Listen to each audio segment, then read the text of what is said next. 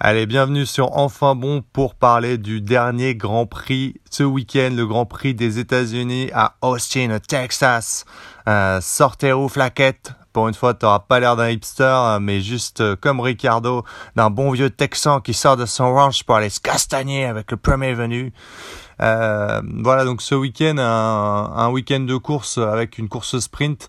On va revenir sur les points clés. D'abord cette euh, course soporifique du samedi, donc cette course sprint. Euh, pourquoi elle a, un peu ruiné ce week-end et euh, quel est l'intérêt de ce, spectacle artificiel et qu'est-ce qu'on a en perspective d'ailleurs en F1 qui va être proposé à ce sujet? Euh, voilà, c'est pas c'est pas joyeux pour l'instant là-dessus et on va essayer de décrypter un peu tout ça. Ensuite, on va revenir bah, sur la double victoire de Max samedi et dimanche. une victoire quand même un peu plus tricky que d'habitude, hein, plus plus plus compliquée.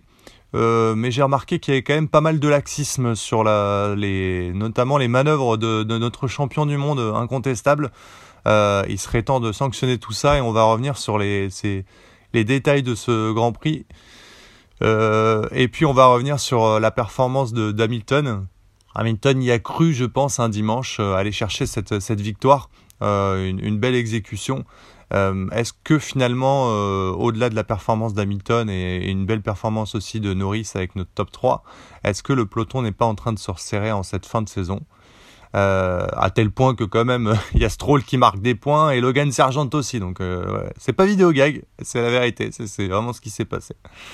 Donc Hamilton proche de la victoire Norris très solide voilà et Ferrari qui subit la loi de la dégradation pneumatique et puis euh, dans un dernier point, bah, on va revenir sur euh, l'événement. Euh, le lundi, moi, j'ouvre mon écran et qu'est-ce qui se passe? Hamilton et Leclerc sont disqualifiés. Pourquoi? Comment? On le décrypte tout de suite. C'est dans Enfin bon, bien sûr.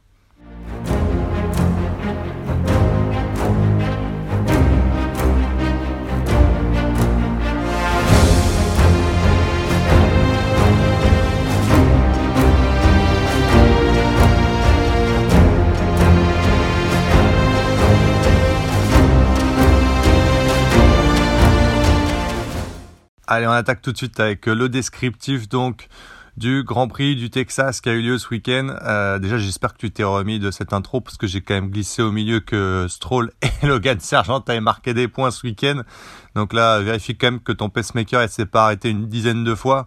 Voilà, mais un gros coup d'électrochoc que ça redémarre et accroche-toi. Alors si euh, ça, ça a été un peu mouvementé, euh, je peux te dire que la course sprint ne l'a pas été ce week-end. Voilà, donc on a encore eu une course sprint euh, assez soporifique. Bon bah voilà, déjà la, clé c'est qu'il n'y a pas eu de conditions changeantes. Donc sur piste sèche, souvent les courses sprint sont quand même beaucoup moins intéressantes. Ça c'est un constat. Sur ce format de course, en plus, sur cette course à Austin, c'est pas du tout adapté. C'est vraiment pas le type de circuit qui convient en fait à une course sprint. On a des arrêts assez longs, une dégradation pneumatique importante, mais plutôt, mais pas extrême, qui doit, être plutôt gérée euh, sur des longs relais. Et bon, bah forcément, euh, à, Austin, euh, sur une course sprint, il y a très très peu d'intérêt.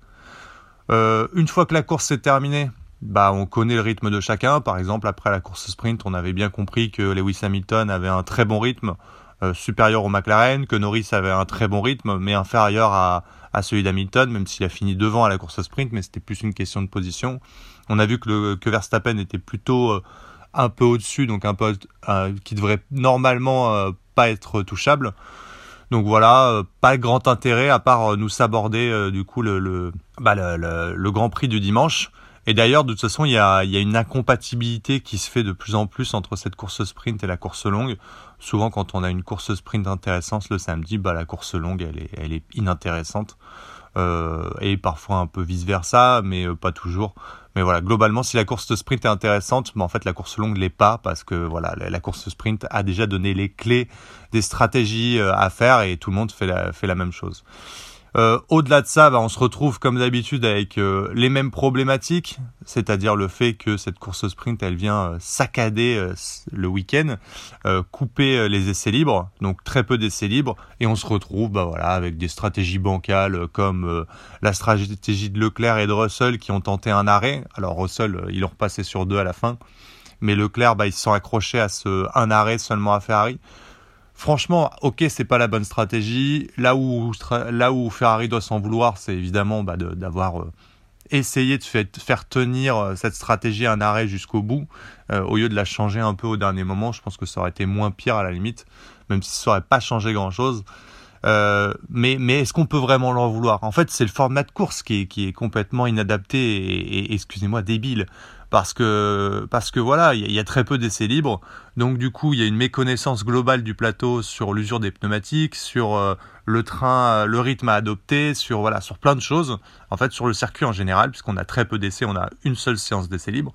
Donc voilà, la, plupart des, des, pilotes ne connaissaient pas le, le rythme ni la dégradation sur les pneus les plus durs, par exemple sur des longs relais. Et voilà, donc euh, il faut tenter, il faut tenter. Donc euh, on, a une part de chance qui est, ajoutée maintenant, et c'est un peu la loterie gagnante sur euh, ce que j'appelle maintenant une course artificielle, parce que c'est ça la course au sprint, c'est une course artificielle. On essaye de créer du spectacle, et pour créer du spectacle, eh ben, on réduit le temps d'adaptation des équipes et des pilotes. Voilà. Donc plutôt inintéressant. Et alors en, plus, il y, a, des idées qui émergent qui font encore un, peu, plus peur. avec la surdomination de Verstappen cette année, et c'est vrai, et le soufflet Drive to Survive qui, tombe un peu, la fine base s'effrite, on va dire la nouvelle fine base, hein, pas l'ancienne, parce que l'ancienne, évidemment, elle est toujours là, nous on est là, nous. Hein. T'inquiète, tu me cherches, vas-y, tranquille. Le dimanche, je suis devant la télé, hop. Même si avec les replays, je, regarde le soir maintenant, j'avoue. Parfois. Euh, je pense que cette fanbase, elle a compris quand même que 2021, maintenant, bah, c'était une année exceptionnelle en F1 et que ça se reproduisait pas tout le temps. Elle est en train d'un peu ouvrir les yeux. Voilà, donc 2021, c'est l'affrontement exceptionnel entre Verstappen et Hamilton. On est vraiment à la, quintessence d'une ultra rivalité ce qui était un peu le cas avant en 2016. Donc euh, quand même entre 2016 et 2021, il s'est quand même pas passé grand chose aux avant-postes. Euh, et 2016 euh, c'était Rosberg Hamilton et là on était à l'apothéose. Donc en fait ce que ça veut dire c'est qu'en F1 bah, il y a des années de domination d'une écurie et bah, à ce moment-là il faut savoir se passionner pour la F1 en général et pas que pour le vainqueur. Et donc forcément cette fanbase elle a tendance à s'effriter. Et euh, l'idée qui fait un peu peur, qui réémerge, donc euh, c'est Horner qui a, mis ça sur, qui a mis ça sur le tapis. Je, pense, je pensais qu'on s'en était un peu débarrassé. C'est le principe des grilles inversées. Alors la grille inversée, c'est quoi? La grille inversée, c'est simple, on prend les 12 premiers, je crois, si je me trompe pas, et on les inverse, c'est ce qui se passe en F2, donc du coup du 12e au premier. Donc le 12e part en pole position pour la course sprint, le 11e il part deuxième, etc., etc. Et ensuite on les remet dans l'ordre normal de leur qualification pour la course longue du dimanche. Le but de tout ça, c'est évidemment de dynamiser la course sprint en créant artificiellement du spectacle, puisque le 12e qui s'est qualifié sur la grille part en pôle. Forcément, c'est pas censé être le plus rapide. Euh, voilà. Donc euh, ça, c'est ce qui se passe en F2, mais euh, est-ce qu'on essaye petit à petit de glisser en F1 Sauf qu'en F1, on n'applique pas ça parce que la F2 et la F1, ça n'a rien à voir et le but n'est même pas le même. Si on fait ça en F2, si on crée donc une course artificielle où on échange un petit peu les places, c'est pour challenger et former pour moi les pilotes. Les pilotes qui sont en F2, leur but ultime, c'est d'aller en F1. Et donc, on cherche d'abord à les former dans tout type de situation, que ce soit aux avant-postes, en milieu de peloton, un départ euh, sur une grille, euh, pneumatique sur des longs relais, etc. Le but, c'est donc de l'apprentissage. Et euh, c'est pour ça qu'on se permet de créer des courses artificielles parce que c'est pas tant le résultat qui compte, mais plutôt la manière dont les pilotes vont s'exécuter, les dépassements, le rythme, la gestion pneumatique, etc. Donc c'est apprendre et se former. Et euh, au final, souvent, ce sont quand même les meilleurs qui s'en sortent et c'est eux d'ailleurs qui finissent dans le top 4, top 5, et euh, c'est eux qui ont forcément les points aussi de super licence qui leur permettent d'aller en F1. Mais c'est euh, un but, je trouve, plus formateur, et à la limite, euh, ça, permet en fait à chaque, jeune qui est plutôt bon de s'exprimer, d'avoir sa chance. Or, en F1, c'est pas ça.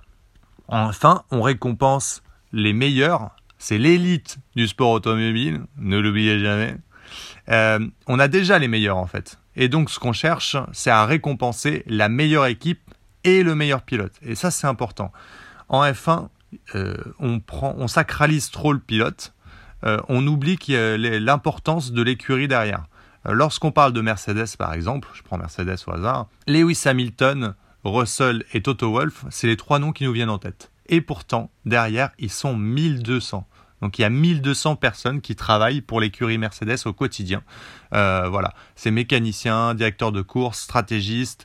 Euh, il y a euh, tous ceux qui conçoivent les pièces derrière. Donc voilà, c'est tout ce panel de personnes qui travaillent. Donc lorsque l'écurie et Lewis Hamilton s'imposent, par exemple, c'est 1200 personnes qui ont gagné, donc 600 par pilote. Il faut bien se rendre compte de ça. Donc on cherche à récompenser la meilleure écurie et le meilleur pilote. Et on est déjà dans une compétition extrême.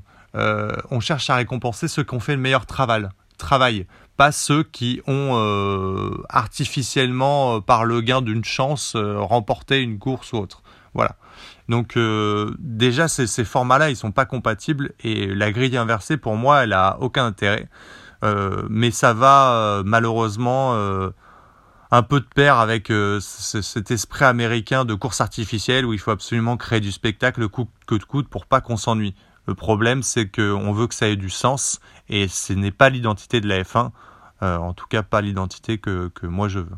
Allez, on revient tout de suite donc sur la double victoire de Verstappen pour analyser un petit peu euh, cette double victoire. Donc une victoire plutôt facile en course au sprint hein, euh, devant Norris Hamilton, mais plus compliqué le dimanche euh, parce qu'il s'est lancé de la sixième place. Le, max est sixième parce qu'il est sorti des limites de piste et il s'est fait annuler, donc sanctionné pour ça, il s'est fait annuler son tour et du coup il s'est retrouvé sixième sur la grille. Alors cramponnez-vous quand même parce que c'est la seule sanction hein, qu'il a eu ce week-end. Euh, là, je me pose quand même la question, on va se la poser. Verstappen a-t-il un passe droit? Parce que moi, j'ai noté quand même plusieurs faits de course ce week-end et ça fait beaucoup, je trouve. Alors déjà, le, premier, c'est en deuxième partie de qualification, euh, de qualification sprint. Voilà, tu, vois le bordel quand on fait deux, courses comme ça là, course sprint, course euh, course normale, je suis obligé de dire deuxième partie d'une qualification, de la première qualification. C'est le bordel, personne comprend. C'est pénible, c'est pénible. Donc la deuxième partie de la première qualification qui qualifie pour la course au sprint, Là, euh, donc, euh, son seul tour valable, c'était un tour hors piste. Hein. Il a euh, clairement, il y a une image où il est clairement les quatre roues en dehors du circuit et pourtant, il se fait pas sanctionner. Mais ça ne s'arrête pas là. Euh, la course sprint s'élance donc euh, Max Verstappen donc qui est euh, premier sur la grille et qui vient tasser Charles Leclerc en dehors de la piste tout simplement. alors là, il, a fait sortir Leclerc en dehors de la piste volontairement, donc normalement c'est une pénalité. Rien du tout. Et en course le dimanche, à nouveau il tasse Leclerc sur un virage et il le fait sortir délibérément de la piste.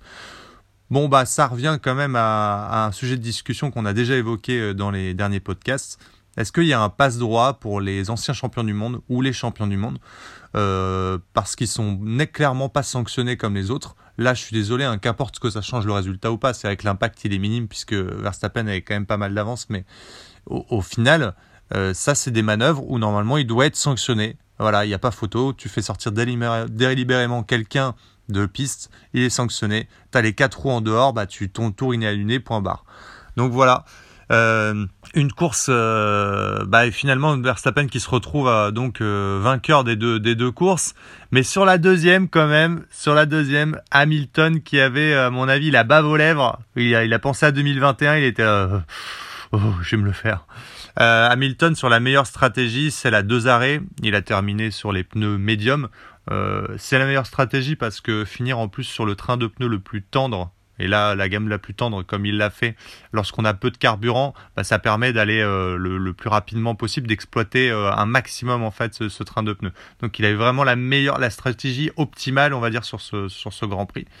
Et puis il avait un rythme déjà impressionnant le samedi. Hein. Lewis, on a vu qu'il avait un rythme bien supérieur à Norris. Il a fini troisième parce qu'il partait de plus loin, mais euh, globalement, il revenait comme une fusée sur Lewis à la fin de la course sprint. Donc déjà, c'était un prémisse de ce qui se passait le dimanche. Mine de rien, euh, les 7 premiers ont terminé en 25 secondes. Ça, c'est le résultat final. Euh, on en parlera après, mais c'est le final à la fin de, voilà, au drapeau à damier, hein, je rappelle. Les 7 premiers ont terminé en 25 secondes, donc l'écart commence à se resserrer en fin de saison. Et ma foi, ça commence à être intéressant. Euh, plus d'intérêt, c'est aussi parce que Verstappen était un petit peu en difficulté avec ses, freins.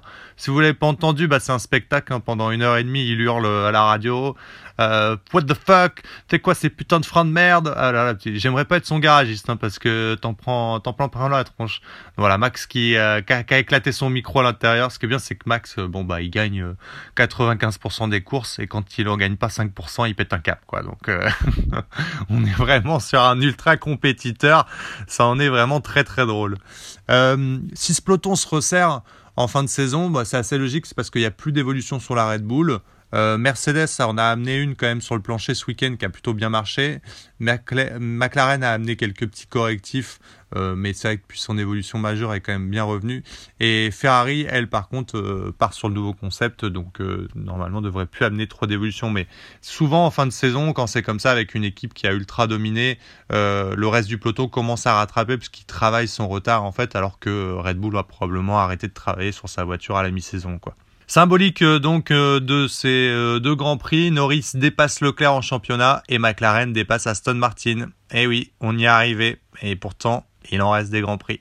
Alors on est un peu obligé de revenir sur l'événement quand même du lundi, lundi matin. J'ouvre mes petits yeux, hop, qu'est-ce qui se passe? Première image véridique sur mon, téléphone. Lewis Hamilton et Charles Leclerc sont disqualifiés de la course des États-Unis. Euh, alors on va essayer de comprendre pourquoi ils ont été disqualifiés. Ils ont été disqualifiés parce que la voiture est non conforme.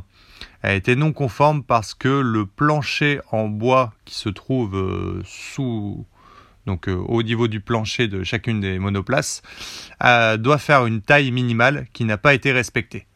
Alors, ce qu'il faut savoir, c'est que donc du coup, sous le plancher euh, des voitures, on a une planche en bois qui se trouve euh, centrale avec des roulettes.